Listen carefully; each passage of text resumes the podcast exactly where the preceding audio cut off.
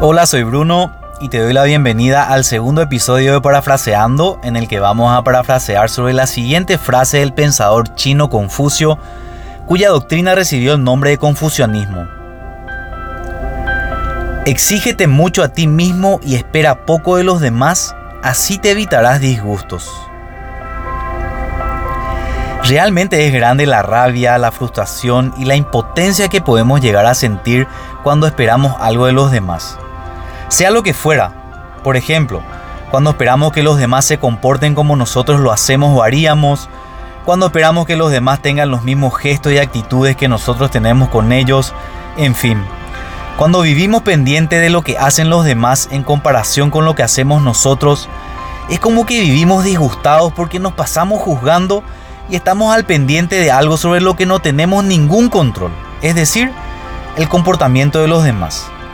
Como vimos en el episodio anterior, sobre lo único que tenemos control es sobre nosotros mismos, sobre nuestras decisiones y actitudes. Y cuando nos concentramos en nosotros, cuando comprendemos que nuestro foco de atención y trabajo debe ser únicamente nosotros mismos, realmente nos liberamos, porque nos quitamos una carga enorme de encima y tenemos la oportunidad de ser mucho más felices. Porque de esta forma nos concentramos solo en lo que damos, que depende de nosotros, en lugar de estar a la espera de lo que recibimos, sobre lo que no tenemos ningún control. Exígete mucho a ti mismo y espera poco de los demás, así te evitarás disgustos. Y está bueno acá resaltar el adjetivo cuantitativo que utiliza Confucio, mucho. No dice simplemente exígete o exígete lo que puedas, no. Confucio dice exígete mucho. Entonces la pregunta es, ¿cuánto es mucho? Y creo que no me voy a equivocar si calificamos como mucho a cualquier medida superior a la que le exigimos a los demás. Por ejemplo, vamos a suponer que a mi cónyuge le pido que se levante con una sonrisa al despertarnos. Entonces exigirme mucho a mí va a ser levantarme con toda la energía positiva cada mañana y no solamente con una sonrisa. Porque realmente somos muy exigentes con los demás, pero somos demasiado indulgentes con nosotros mismos. Cuando debería ser totalmente al revés, ¿verdad? Entonces, ¿cuál es la tarea? Te propongo que esta semana te concentres y esfuerces solo en dar.